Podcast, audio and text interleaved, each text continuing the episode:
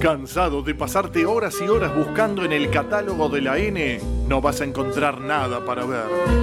Llega la columna de cine y series a Circo Romano. Pasen y vean.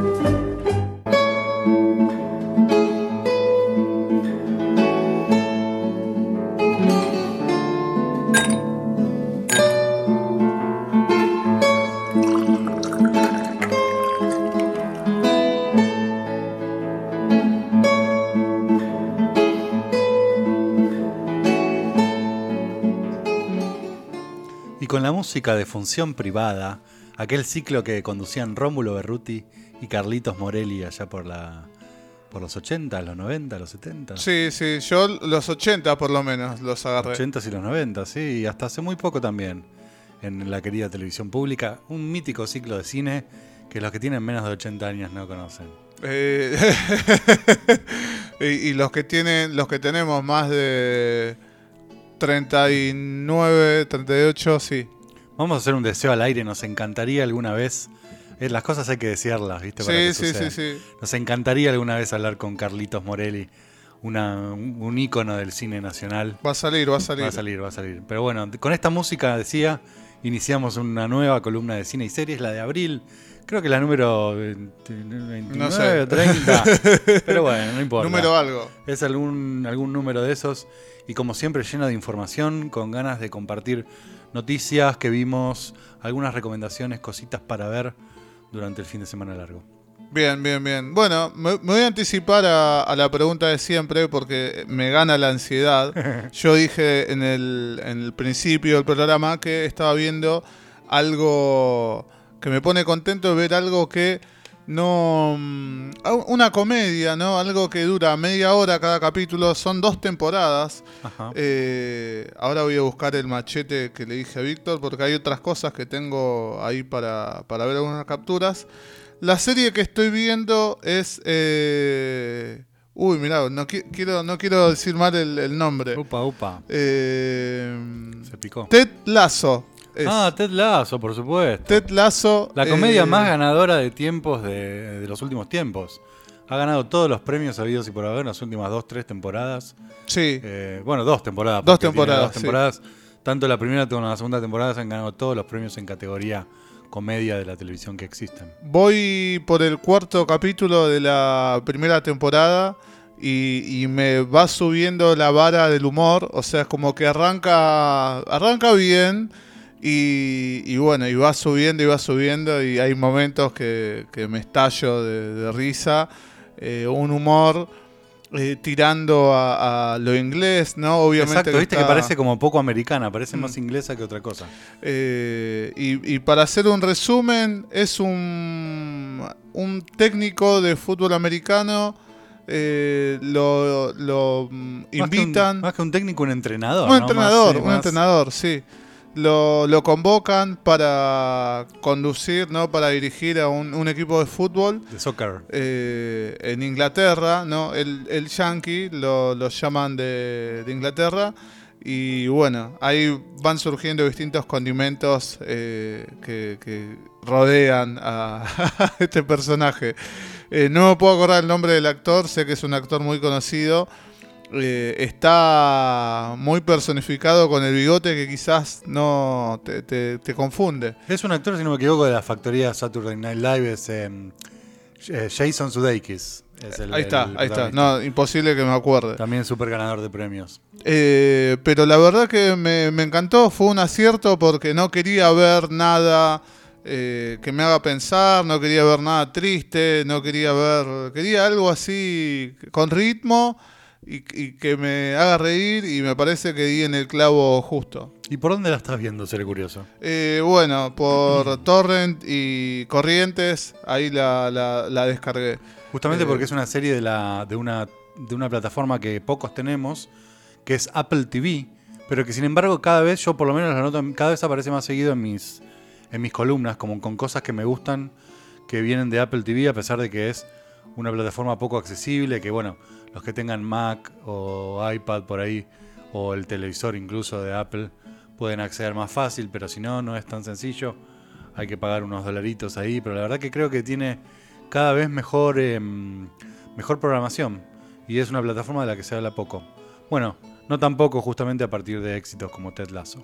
La verdad que los recontra recomiendo acá encontré. Digo, no, no encontraba la carpeta screenshot. Eh, a ver, para, porque también comenté que me hice una captura porque quería tener este machete a mano. Eh, qué lástima que no veo el año, quizás vos vas a, a poder eh, dilucidar. Pero bueno, Ted Lasso es uno, eh, The Crown es otra, acá dice ganadores de los semis. Ahí está. Los semis, sí. Será el 2020. 2020. es- Ah, acá, acá dice 2020, sí, Claro. en, en el texto.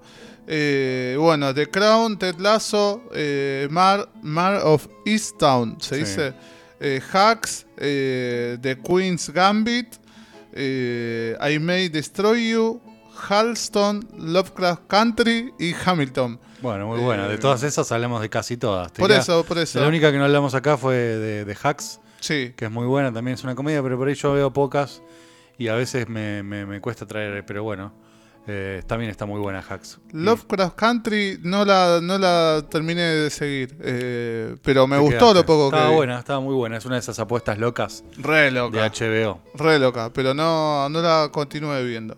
Bueno, La tengo que retomar en algún momento. se puede, siempre se puede. Tampoco es que no es Lost o Westworld, que una vez Mm. que la perdiste no puedes volver atrás. Y la otra que no, no, no la seguí también es eh, eh, American... No, me sale American... No, no Horror Story. eh, Crime Story. No, no, no, no, no. Que también es, es recontra flashera. Eh, ya me voy a acordar. Ahora voy a tratar de, de- de googlearlo. Y, y muy, muy fantasioso, como, como de, como, ah, ¿cómo explicarlo? American Gods. American Gods. Ah, pero por supuesto. American Gods, Muy, esa sí que era difícil. Eh, American Gods eh, es muy buena, es una serie basada en un cómic eh, American Gods. muy, muy famoso. Eh, era una serie difícil, la verdad que no tampoco estaba tan bien lograda. Entonces, entre que era difícil y no estaba bien lograda, era complicada de seguir. Yo también me quedé, creo que en la segunda o, o iniciando la tercera temporada. No, yo me quedé la primera. Y por ahí. Muy interesante la idea porque mezclaba dioses antiguos y dioses modernos. Uf. Estaba buena, pero bueno, quedó ahí en el tintero. A veces pasa también que las series tienen un buen arranque, una primera temporada buena y después se desinflan en la segunda. Veamos el caso de Stranger Things, sin ir Sí. lejos, que 42 años después los chicos ya están jubilados y va a salir la cuarta temporada muy pronto. Qué bajón. va a contar eh, todos los trámites que, que tienen que hacer en el ANSES. Qué bajón. Dieguito, no sé si estará viendo algo, alguna serie, alguna película. No, no. Así Muy que bueno, poquito. las recomendaciones le va a venir bien entonces para Diego. Sí, pero antes de las recomendaciones tengo un par de noticias. Dale. Amén de todo el lío que estuvo habiendo estos días con el Inca, que bueno, está ahí en caminos de resolverse, pero más que nada tiene que ver, un poco para los que no están en tema, tiene que ver con el tema de los fondos del Inca, que es, como todos saben, o, o todos deberían saber, es un ente independiente que, que maneja sus propios fondos que salen de las entradas del cine, que no recibe plata de los impuestos de la gente. No es que las películas se hacen con la nuestra, como dicen muchos detractores del Inca, sino que es un ente que se regula a sí mismo y que, bueno, a partir de, de algunas leyes que cambiaron durante el gobierno de Macri, quedaron algunas cosas desordenadas y, y mal armadas en cuanto a presupuesto. Y bueno, la crisis económica de post-pandemia, durante la pandemia y post-pandemia, también golpeó a un organismo que además está mal manejado por la, por la, o estaba mal manejado por la directiva actual, así que hubo bastante lío con eso. Por suerte parece que se está encaminando la cosa. El presidente ahí tomó alguna medida rápida, se va a rever el tema de los presupuestos y demás. La idea es que se siga produciendo cine argentino, ¿no? No, no demasiado casualmente esto sucede justo cuando las plataformas, especialmente Netflix, empiezan a aparecer con campañas de cosas hechas en Argentina y aparecen con rimbombantes estrenos eh, de películas argentinas que antes pasaban por el Inca y que bueno, sería muy triste que empezara a pasar toda la movida del cine argentino solo por las plataformas porque eso va a menguar en calidad, en variedad, eh, en la cantidad y además eh, nos va a regalar como digamos, como siempre, ¿no? una visión muy sesgada de, de lo que es una cultura tan rica como la nuestra. Y, y no es bueno que todo se concentre en un solo lugar. O sea, creo que no, no, no suma para nada. Lo que era interesante del Inca, más allá de que te pueden gustar más o menos las propuestas, las centenares de propuestas porque se estrenaron en su momento más de 200 películas, pero apostaba por cosas que estaban en los márgenes, como es el documental, como es eh, el cine experimental argentino, cosa que una plataforma como Netflix No. no va a apuntar para nada. O sea, ni, ni, ni siquiera nos estamos empezando a preocupar por los directores de películas más o menos regulares de cualquier género, que tampoco van a tener más trabajo, sino mucho más por estos géneros por ahí marginales, que a veces a nosotros tanto nos gusta, como es el documental o, o mismo el cine experimental que disfrutamos en los festivales. Una, una película, va, un documental quizás un poco experimental que vi fue sobre el tren patagónico eh, que la proyectaban en el Gomont. Eh, y bueno, como decís vos, hay cosas que no, no las van a financiar, eh, no, van a, no va a venir Netflix o cualquier otra plataforma a, a bancarte una cosa así. No, y ya lo podemos ver hoy en el tipo de decisiones que toman para con las películas nacionales que deciden producir, porque como en todos los países donde Netflix aparece, produce contenido original, pero ¿qué contenido es? Bueno, es el que nos llega, así como nos llegan de Francia esa serie medio pelo, o de, Islan- de Islandia esa serie medio pelo, películas eh, todas iguales, cortadas con la misma tijera, bueno, lo mismo están haciendo acá con estrenos como por ejemplo la última de Franchella, no sé si escuchaste hablar. Eh, ya vamos a hablar, o ya querés... No, no, no, no, no voy a hablar para nada, voy a hablar de esa película. De hecho, no solo no voy a hablar, sino que como no, no ni siquiera quiero opinar yo, traje la, una voz autorizada. A ver, Uno de los críticos más importantes de nuestro país, eh, el crítico de cine del mítico programa ¿Cuál es? de Mario Pergolini, el querido Guillo Hernández, Guillermo Hernández, que representan, por lo menos mi opinión y creo que la de todo el mundo cinéfilo, al respecto de Granizo. Y si por favor el operador nos pone, esto es lo que opinamos de la película de Franchella. Habráse visto semejante pelotudez. Si quiero hablar mal de Granizo, que no la vi y no la pienso ver porque en la lista de cosas que me interesan en el mundo, Granizo está en el número 100.843-262. Me chupa un huevo Granizo de Franchella. Me chupa un huevo. ¿Qué más agregar a estas sabias palabras del querido Guillo Hernández, al que le mandamos un abrazo? no entendí la indirecta. No, eh, no lo entendimos. Eh, no, pero hablando en serio, es momento para prestar atención, o sea que todo esto, que todo esto que pasó y la represión y las noticias y el tema esté un poquito en boca de todos, está bueno también para eh, acordarnos de que estas cosas son peligrosas, para no dejar hablar a, a los estúpidos que aprovechan este momento para salir a decir que el cine argentino es una mierda y que las hacen con la plata de los impuestos. Además, gente que en general no paga impuestos y que se, Sí. se la pasa evadiendo. Esto Hablan no. porque tiene boca, nada Sí, más. sí, pero bueno, que se aproveche este momento para salir un poquito más fortalecidos. Por suerte ya hay nuevo presidente del Inca, es Nicolás Battle, es el hermano de Diego Battle, que es uno de los mejores críticos también de, la, de nuestro país, así que confiemos en que las cosas se van a acomodar. Y de la mano de eso también una noticia que está en, los portales estos días, es que va a tener lugar el nuevo Bafisi del 20 de abril, o sea, el miércoles que viene, 20, hasta el domingo 1 de mayo, una nueva edición del Festival de Cine Independiente de Argentina, de Buenos Aires, eh, organizado por el gobierno de la Ciudad de Buenos Aires y por la organización habitual, encabezada por el caballero Portafus. Bueno, hay una programación bastante como siempre, ¿no? Perdón, Víctor, ¿en qué momento? Así todo muy caliente, Bafisi. Sí, sí, además eh, un momento difícil para, para los festivales por la, digamos, la poca, pro- eh, la poca provisión de películas que hubo durante la pandemia. Eso también hizo que los festivales se achicaran mucho en cantidad, pero también en calidad. Digamos, los nombres de los directores que, que, por lo menos los que están en competencia, es difícil encontrar algo, ¿viste? Hay que encontrar pequeñas joyitas, pero no es que es una programación llena de, cosas súper conocidas o que te llaman la atención a primera vista. Hay que investigar, mirar un poquito. Yo recomiendo ver siempre la sinopsis y mandarse, ¿viste? No, no, no tratar de ir siempre al, director que uno conoce, porque eso, eso está y va a estar y está al alcance eh, buscando un poco en internet. El Bafisi y cualquier otro festival es la oportunidad para ir a ver algo que vos no vas a ir a ver en el resto del año y es para aprovechar. Es lo que hablamos esto de cine experimental, documental. El Bafisi y todos los festivales son el momento para ir a ver eso. Y para eso la única manera es agarrar la programación, agarrar el cuadernillo y, mirar y algo que te llame la atención, meterte y sorprenderte. Y de eso también se trata un festival, de No, no, no como habitualmente estamos acostumbrados a ir al cine, que uno hace una apuesta, decir, bueno, voy a ir a ver esta película que ya sé que me va a dar lo que me... Esta es otra cosa, es como tirarse un pleno y puede ser un golazo y una experiencia que, que nunca te olvides. Igual entre los nombres importantes que hay este año, fuera de competencia, a ver las nuevas películas de Paul Schrader, eh, una que hablamos acá que es de Card Counter, el contador de cartas, que lo recomiendo ir a ver en pantalla grande dentro del Bafisi. Las nuevas de Claire Denis, de Marco Bellocchio, Jon Sansu, nombres que siempre están en festivales y que van a estar acá en Buenos Aires por primera vez del 20 de abril al 1 de mayo. No sé si va a haber muchos invitados internacionales, muchas actividades paralelas como suele haber. Creo que este va a ser una edición escueta, pero está bueno que vuelva a haber festival, que vuelva a ser presencial. Eh, no estoy seguro tampoco si va a haber, como en otros años, alguna posibilidad de ver eh, las películas online, que siempre está bueno para la gente que no puede llegar a Buenos Aires o que vive lejos.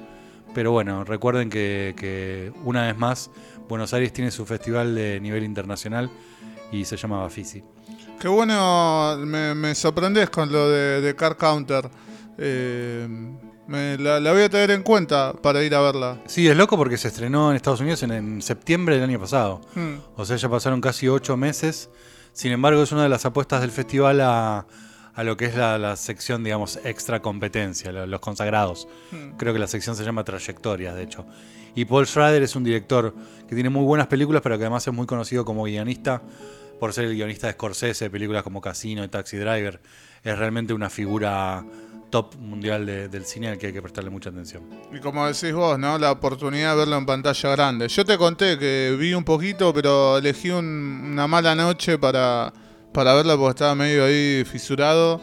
Y vi 10 minutos y me dormí. Pero no por lo aburrido, sino porque estaba cansado. Sí, además es una película bastante como setentosa en su estilo y requiere una, y una paciencia y una atención porque estás viendo algo que parece ese, ese justamente ese Scorsese de los 70, viste, contando una historia de aquella época. Y hablando de nombres importantes, una muy cortita porque seguro hablemos el mes que viene, pero en mayo va a estar otra vez el Festival de Cannes, este, el, el festival más grande del mundo de cine, con nombres súper rimbombantes. Le contaba a Diego, nuestro programa anterior a, a Circo Romano, trata siempre sobre Elvis. Y en Cannes van a estrenar la película nueva de la biopic sobre Elvis.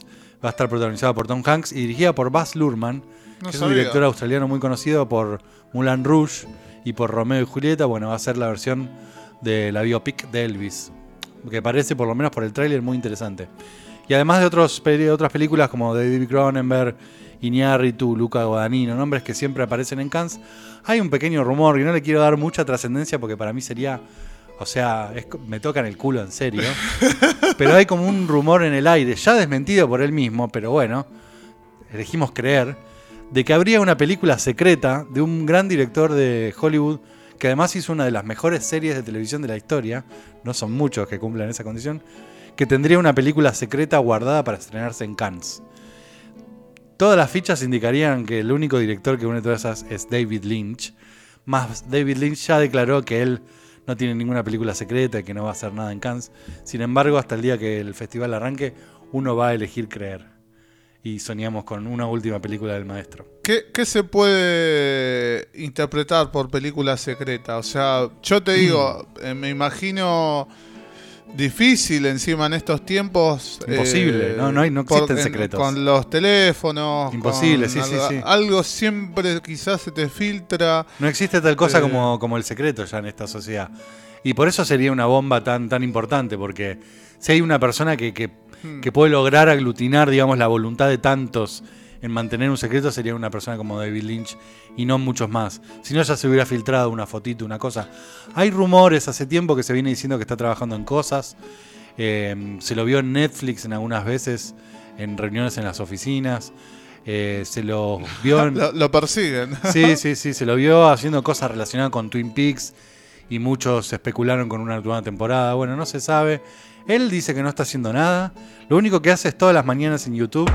Eh, todas las mañanas aparece un video de, de YouTube de David Lynch eh, diciendo cuál es el clima en Los Ángeles y sacando de un bolillero una bola del 1 al 10 Temperatura 15 grados. algo así, tal cual, dice algo así.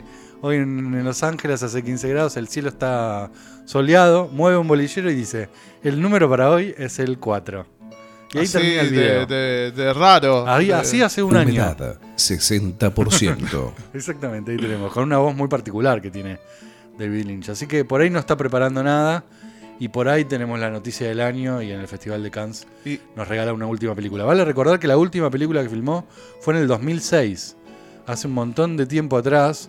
Sin embargo, bueno, todos recordamos la última temporada de Twin Peaks, que fue en el 2017, y que fue el último trabajo, y que si es ese eh, el último trabajo de su vida, estamos felices porque es su obra maestra. Pero bueno, ¿quién no quisiera ver una película más? Me, me llama la atención esto que decís del clima y todo eso. eh. Lo vería muy sospechoso, quizás como en algún momento va a tirar algo. Hay mucha gente que lo analiza como si fuera un código secreto, eh, en el que él está tratando de pasar un mensaje distinto. Pero bueno, hasta ahora no hay, no hay conclusiones. Como siempre con David Lynch, no hay conclusiones al respecto. Es un flashero, le gusta, Sí, le gusta. sí, sí. Eh, muy, muy, manija esto, la película ahí secreta. Sí, así es. Así que bueno, pasamos a las recomendaciones. Tengo una que todavía no la vi, pero me gustaría que todos estén atentos para ir a ver al cine. Eh, es la nueva película de Robert Eggers, eh, un director que si no es mi favorito de, de los últimos años, le pegan el palo. Es el director, el creador de La Bruja, The Witch, con nuestra querida, la argentina Anya Taylor-Joy, y de, de The Lighthouse, la película ya con William Defoe y, y Robert Pattinson que salió en 2018. Un director críptico, de terror mm, artístico, mm, un director muy, muy, muy especial. Y ahora está haciendo lo que parece ser su obra maestra que se llama The Northman. Es una película, eh, digamos, sobre un sobre una venganza en la época de los vikingos. Está protagonizada por Alexander Skarsgård, también está Anya Taylor-Joy, está Nicole Kidman, está Bjork en un papel en su vuelta al cine, está William Dafoe, es un elenco increíble, con unas imágenes, bueno, les recomiendo ver el tráiler que salió en estos días, porque son unas imágenes espectaculares. Estoy casi convencido que va a ser una, una de las películas del año. Eh, si supera lo que hizo con La Bruja y supera lo que hizo en The Lighthouse, estamos hablando de uno de los directores más importantes de, de este siglo. Así nomás, te lo digo. ¡Qué producción! Impresionante, se llama Robert Eggers. eh, tiene la pinta de un metalero eh, que se está dedicando al cine con unos muy buenos bigotes, una gran barba, siempre vestido de negro. Eh, es muy, muy, muy loco y muy especial lo que hace, muy mágico. No se parece a nada y creo que esta película va a romper todo. Se estrena a fin de este mes en, cines y es una oportunidad para ir a ver una película a las salas, algo que va a ser visualmente espectacular, distinto, completamente distinto eh, a lo que todos nos esperamos. Nos va a sorprender muchísimo y yo creo que no hay manera de que no esté buenísima porque eh, es, el tipo es un genio. Se llama The Northman y creo que se estrena el jueves que viene. Creo que es jueves 22 en, en cartelera. Así que oportunidad para ir al cine, muchachos. Nada, ya, en, en la semana que viene. Ya, aparte hace cuánto que no aparece un estreno que uno digo, qué ganas de ir a ver al cine, que no Mm. sea y que no sea un superhéroe en- vestido con malla, ¿no? Yo me quedé con ganas, veo, veo imágenes y me acuerdo de esta película eh, que la, habían proyectado el año pasado en, en la semana de Cannes, acá en el Gomont, eh, que hablaba sobre una, un- una persona que la querían convocar a la guerra y no... La terminé viendo por, por Torrent. eh, y el chabón no quería ir, viste, y en un lugar, pero un paraíso total. Eh, ahora voy a buscar en el, en el machete de Google a ver si encuentro Mm. el nombre. Pero también es una película que solamente la proyectaron en el Gomont Claro. y nada, me quedé sin entradas para verla. Creo que es una oportunidad única porque ya no se hacen estas películas que son a la vez grandes, porque tienen una gran producción, pero a la vez son independientes, en el sentido de que son una, una clara expresión del, del deseo de este director. Es un director muy especial.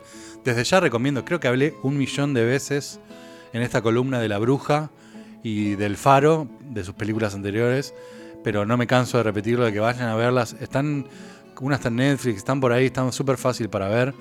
Es por ahí junto a Ari Aster y Jordan Peele los nombres más rutilantes de lo que es la, escena del cine de género actual, pero es un distinto y, y no sé si va a haber una otra oportunidad, una película así en el cine este año, así que vayamos todos corriendo a verla porque eso también sirve para que los queridos distribuidores sigan apostando por estas películas y no por Spider-Man 25.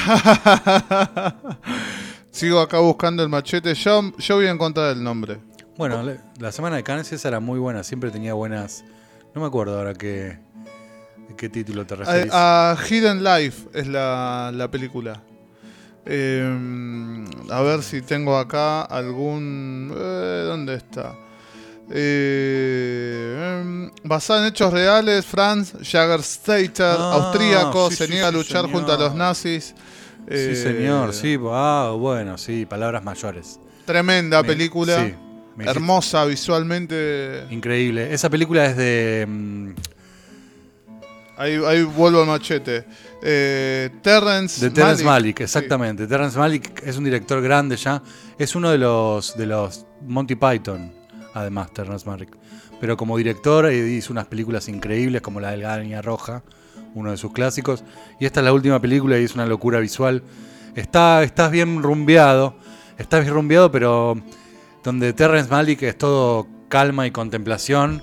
eh, Robert. Eggers es todo locura y sangre y violencia y todas cosas, o sea, muy, muy, muy duras, muy, muy, muy, viste, muy, muy carnales. Por eso les recomendaba volver a ver de- El Faro, que también es difícil, y La Bruja, que también es difícil, pero son películas, son realmente obras de arte, viste. No son solo películas, son cosas especiales y por eso insisto y insisto y volveré a insistir. En esa, en esa edición de la Semana de Cannes en el Gomont, habíamos ido con María Carolina a ver Luxa Eterna de Sí, Gaspar de Gaspar Noé. Sí, también. durísima, durísima la cabeza, terrible.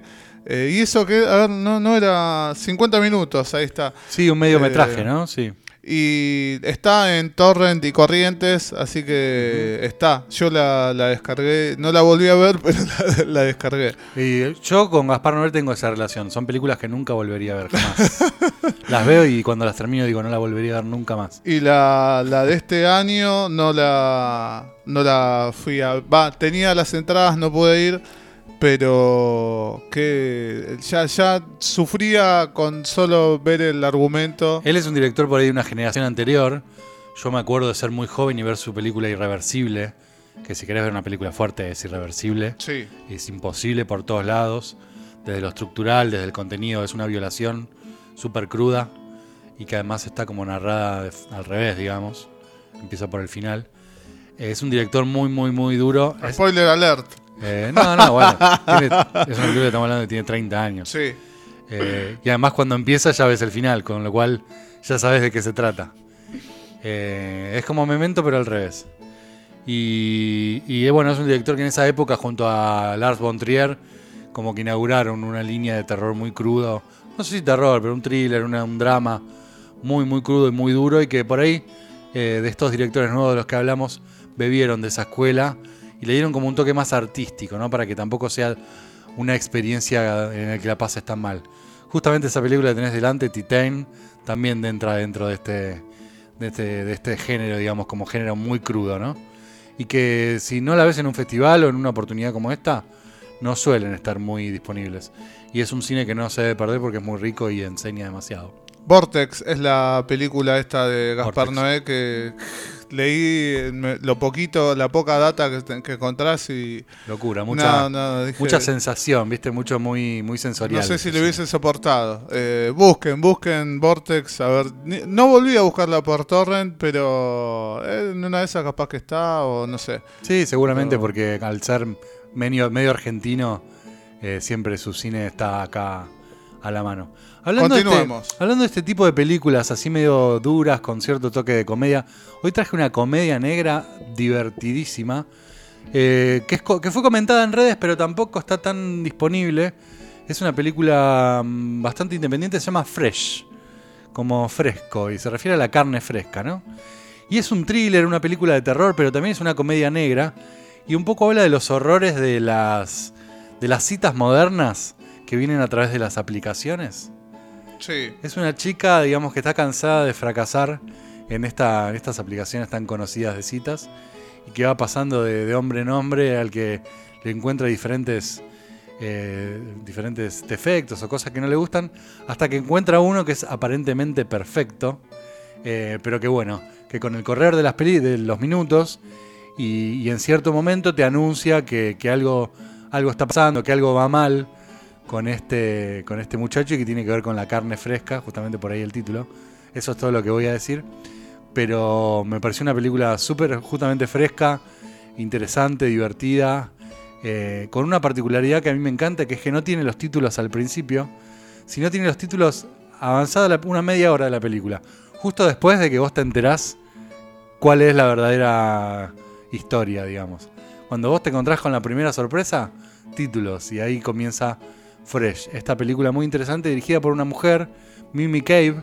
Se, podría encuadrar dentro de este- estas películas con ciertos tintes, tintes feministas, de las que venimos hablando mucho acá, como Promising Young Woman. Mm, digamos que son películas que abordan desde el punto de vista feminista y femenino a la vez ciertas temáticas como tiene que ver este, en este caso el fracaso amoroso, eh, con, con bastante violencia también y un poquito de gore. Así que a los que les gustan esas comedias negras con un poquito de thriller, les recomiendo Fresh. Me, me- me gusta, me gustan la- las comedias negras. eh, y, y a veces no, no tengo, viste, a mano don, qué ver, qué buscar. La última gran para mí, que, que- mira, parece que no, no la nombré nunca eh, en, en el- en todas estas columnas tuyas, eh, que es Muerte en el Funeral. Pero la, la Sí. versión, eh, la inglesa. Le conocía como la película del enano. Cla- claro, exacto. eh, tremenda, tremenda. Sí, sí, eh, no, la- la- no me acuerdo cómo llegué a verla. Tiene ya muchos años. Pero no, no podía creer lo que estaba viendo. no. A mí es un género que me gusta mucho, sobre todo cuando lindera con, con- con la comedia de terror, que también es un género ca- casi cacofónico, Hmm. porque es comedia, pero es de terror. Bueno, de hecho, esta semana también se estrenó una de los Foo Fighters, que no la vi todavía, que es una comedia de terror, también justo ahora con la muerte del baterista es un momento para ir a verla. Pero es un, son dos, como la risa y el llanto, ¿viste? O, o la vida y la muerte, es- hay un paso a distancia. Bueno, creo que es un género muy interesante. El año pasado hablamos de una que me gustó mucho, que se llamaba The Hunt, que era sobre un grupo de demócratas que cazaban a republicanos. No la vi todavía. Es muy buena esa. Y también recuerdo Ready or Not, que era una chica justamente que se iba a casar con una familia muy... Se iba a casar con un chico de una familia muy adinerada y con ciertas costumbres. Y la costumbre que tenían era cazar, cazar, en un juego medio macabro a la novia en el día de, de su boda. También la, la recuerdo con mucha alegría. Bueno, a los que les gustaron esas películas, vayan a ver Fresh. Está por ahí. Eh, como siempre, subí hoy, con, temprano antes de venir, los links a, a la página de Circo Romano para que la puedan encontrar. Porque esta no, no está en las plataformas y ni, ni parece que va a estar, pero creo que es una película que está muy buena para ver y no dejar pasar. Bien. Y hablando de cine argentino, una película producida por el Inca en el 2021 y que además fue la primera, eh, mejor dicho, la película más vista del año en cines, la mencionamos varias veces, es la película protagonizada por Tiago llamado Cato, del director Peta Rivero y Hornos. Eh, parece una biopic sobre el cantante Tiago, pero en realidad es una historia, eh, una ficción sobre un joven del conurbano, bastante parecida a la historia de Tiago, solamente que, bueno, cambia un poco acá la, la- la historia familiar o el contexto en el que se desarrolla la historia de Cato.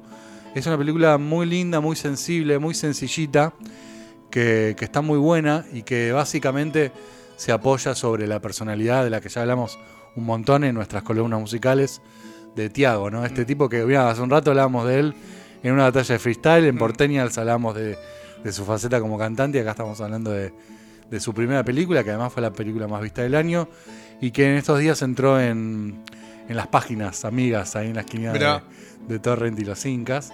Está disponible en todas las páginas y creo que es una linda oportunidad para conocerlo más de cerca, a pesar de que es una ficción, prácticamente estás viendo que, que él cuenta su propia historia de cómo salió de- del barrio para, para llegar a lo más alto donde está hoy. Pensé que me ibas a decir que la iban, la volvían a proyectar en el cine. O No, sea, que hubo no. ahí algo eh, y. Ya está en las plataformas. Mira, no sé si incluso no- capaz está en alguna plataforma y es por eso que llegó a las páginas amigas. Hmm. Si es así, no, no la vi, pero sí la vi en, en la, en la cueva de Ana y diferentes, eh, y diferentes páginas similares. Así que vayan a ver Cato, una película argentina distinta. Eh, no, no, no es la, la clásica familia que encuentra un álbum de fotos y vuelve al pueblo y la misma historia que vimos una y mil veces en el cine nacional. ¿Y hay alguna recomendación más, Víctor? Sí, traje tres series cortitas. Ahí va, a ver. Muy rápidamente. Una en Netflix, una por ahí y una en Apple, que hablamos de Apple. Hablando de Netflix, hablando de casos rarísimos y casos súper conocidos, eh, eh, traje Jimmy Savile, A British Horror Story. Quizás la vieron por ahí. Jimmy Savile es como una. sería como una especie de badía inglés. Era el conductor del mítico programa Top of the Pops. Ese programa de inglés donde pasan todas las bandas. Todos. Bueno, el tipo estuvo 60 años conduciendo. Un tipo súper reconocido. Amigo del príncipe Carlos. Nombrado Sir por la reina de Inglaterra. Fue amigo del Papa Juan Pablo II. eh, un tipo que, eh, que trabajaba eh, eh, con obras benéficas. Era, era voluntario en hospitales. Bueno, hacía, caripela. hacía exactamente. hacía de todo el bien y la gente se preguntaba por qué esta persona hace todo el bien. Bueno, años, un par de, de años, perdón, un par de meses después de su muerte, se descubrió que el tipo tenía eh, ter- ter- terribles costumbres y que había eje- ejercido cientos de abusos durante, durante 50 años de su vida. Sí, El tipo se murió a los 85. Y durante sus, sus 50 años de carrera, como una de las personalidades más conocidas de Inglaterra, nadie había pronunciado una palabra sobre la cantidad de abusos que, había, tanto de menores como de mayores. Eh, el, documental este que es- está dividido en dos partes y que Netflix presenta de una manera muy muy interesante. Siempre decimos que Netflix se destaca en sus documentales. En este caso las dos horas que dura Jimmy Savile, el British Horror Story. La historia te tiene como en el borde de la silla todo el tiempo. Aunque incluso si no lo conoces antes de empezar. Es una especie de badía malo. En el sentido de que vos ya le ves la cara y te das cuenta de que algo estaba mal. No sé cómo no se dieron cuenta, pero bueno. Era un tipo, bueno, y me imagino también que metido en una estructura de Europa y eh, siempre tuvo como estos rumores, viste, de que el abuso infantil presente en los círculos eh, más ricos. Bueno, tenemos al príncipe Andrew de Inglaterra también con, con denuncias por el caso de, de Epstein. Eh, digamos que, que hay varios casos ya conocidos de gente del jet set europeo, inglés y francés, pero lo que asusta en este caso es la barrabasada de, de cosas que hizo Jimmy Savile en los 50 años que duró su carrera y que nadie se animara a levantar un dedo hasta que murió.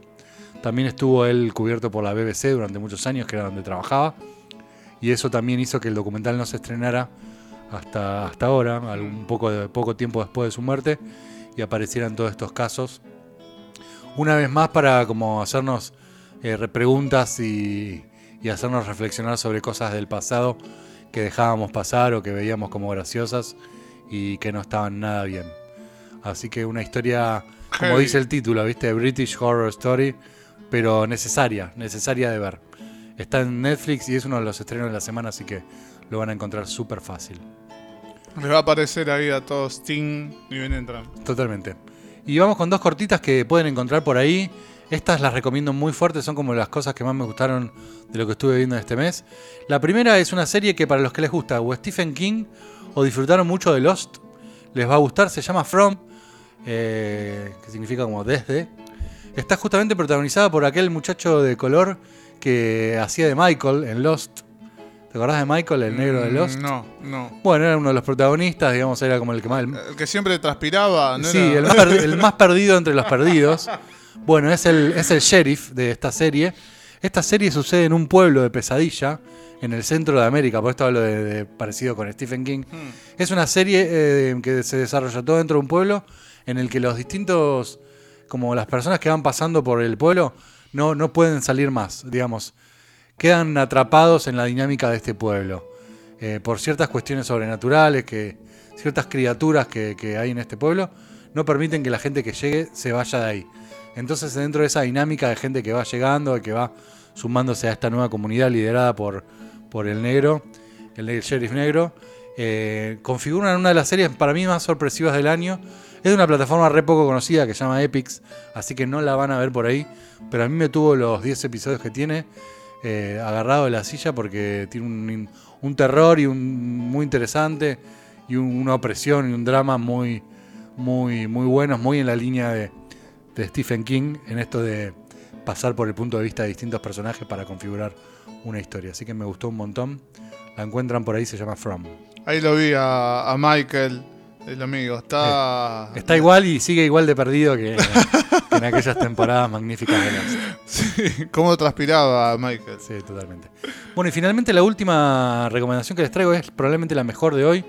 Es una de las series del año, así ya lo voy a decir, y es la nueva producción de Ben Stiller, que ustedes lo recordarán como actor por sus clásicos, como Loco por Mary, pero que hace unos años nos viene sorprendiendo como director, con varias películas como La vida de Walter Beatty, o por ejemplo la serie, una serie muy interesante, bueno ahora se me escapó el nombre, con Benicio del Toro, sobre un escape de una cárcel, eh, Escape at Danemora, una serie muy buena que recomendamos acá hace algunos años, y bueno, ahora trae una nueva serie que se llama Severance, que significa separación, y es una serie de Apple TV, y todo es un círculo, empezamos hablando de Apple TV, terminamos hablando de Apple TV. Es una serie muy interesante, eh, protagonizada por Adam Scott, y que les va a gustar mucho a la gente que trabaja en oficinas, porque justamente trata la siguiente temática. Severance o separación es una, como un procedimiento quirúrgico que le hacen a las personas para lograr separar en sus cabezas la vida laboral de la vida personal. Entonces cuando las personas llegan a las oficinas no se acuerdan nada de su vida personal, ni de sus familias, ni de lo que viven en sus vidas. Y cuando se van de la oficina y vuelven a sus casas, no se acuerdan nada de la oficina y de lo que allí hicieron. Entonces logran una, una separación mental que quien pudiera, ¿no? Tantos que hemos trabajado durante años en oficinas, quisiéramos poder desem- desempacarnos de todo lo que sucede en esas, en esas horas. Bueno, esta serie que es brillante, que la emparento quizás con, con de- la película de John Malkovich, eh, Being John Malkovich, aquella Uf. eh, espectacular película que, si no me equivoco, está escrita por Charlie Kaufman. Tiene algo de eso, ¿no? Porque es muy, muy loco lo que va sucediendo durante las horas que el protagonista Adam Scott pasa dentro de esta oficina y lo que pasa fuera de ella, cuando él supuestamente ya no recuerda nada de lo que pasa en la oficina eh, y, lleva adelante su vida personal. Eh, hay un muy buen elenco, también está John Turturro como uno de los protagonistas o, o uno de los compañeros de- del protagonista y también está Patricia Arquette que hace la jefa, digamos, que también estaba protagonizando su serie anterior y Ben Stiller demuestra que es un gran director de narrativas largas porque en 10 capítulos se puede expresar de una manera súper eh, súper eh, pr- especial, súper eh, como digamos tiene una marca de autor muy interesante y sin dudas es una de las series más locas y a mi gusto más interesantes que salieron en 2022. Se llama Severance, es de Apple TV, pero también la encuentran por ahí en todos lados y dejamos el link en Circo Romano. Me encanta, me encanta. Ya tiraste ahí John Malkovich y. Qué, bueno, qué bueno. Increíble, ese, ese ámbito enrarecido está súper presente y también tiene cositas. Hay un momento que aparece Christopher Walken, un actor mítico para ser como un personaje que entra y que sale. Eh, tiene momentos muy, muy, muy mágicos y tiene cositas de David Lynch también en, en esto de, de- de ambientes muy anodinos, una oficina donde están como bajo tierra, no tienen ventanas, están completamente aislados. Y vos mientras lo ves, la ves, entras como en esta dinámica, viste, tan, tan loca de separar en tu cabeza eh, la- las dos partes de la serie, digamos, lo que le pasa al personaje en su casa y lo que le pasa dentro de la oficina. Me parece re interesante, creo que le puede gustar a todo el mundo, a pesar de ser muy rara, y es una de las apuestas de Apple TV para, para que la gente empiece a hablar un poquito más de esta plataforma, que trae cosas interesantes, eh, ojo, ojo por ahí. Miralo a, Ben Stiller, uno que desde el prejuicio lo tiene relacionado con la comedia, el boludeo. y- Tiene mucho de comedia, pero negra. Tiene cositas también de The Truman Show, en el sentido, digamos, de justamente de este del show, de lo- la, la- la- la fina línea entre lo real y lo impostado. Eh, les va a gustar mucho. Y tiene cositas también de humor, mm, cáustico, mm, viste, humor negro también. Hmm. Pero está, está ahí esa impronta de Ben Stiller. Pero sobre todo tiene una mano para lo visual que uno no, no relaciona con, con su papel como actor Claro. que está muy, muy interesante, ya se veía en sus películas y con estas últimas dos series eh, me parece que va a ganar muchos premios esta y se va a hablar en la próxima temporada de los semis de Severance. ¿Qué habrán hablado algo el Peque con, con Ben Stiller cuando se cruzaron en esa foto? No sé si la viste. No. ¿No? Se, se cruzaron en algún lugar ahí jugando al tenis. Mira, Eh, hace poquito subieron la foto. Yo dije, qué foto rara. Si no recuerdo mal, está el Peque, eh, Ben Stiller y mm, me parece que Nadal. Me parece que todos petizos están- famosos.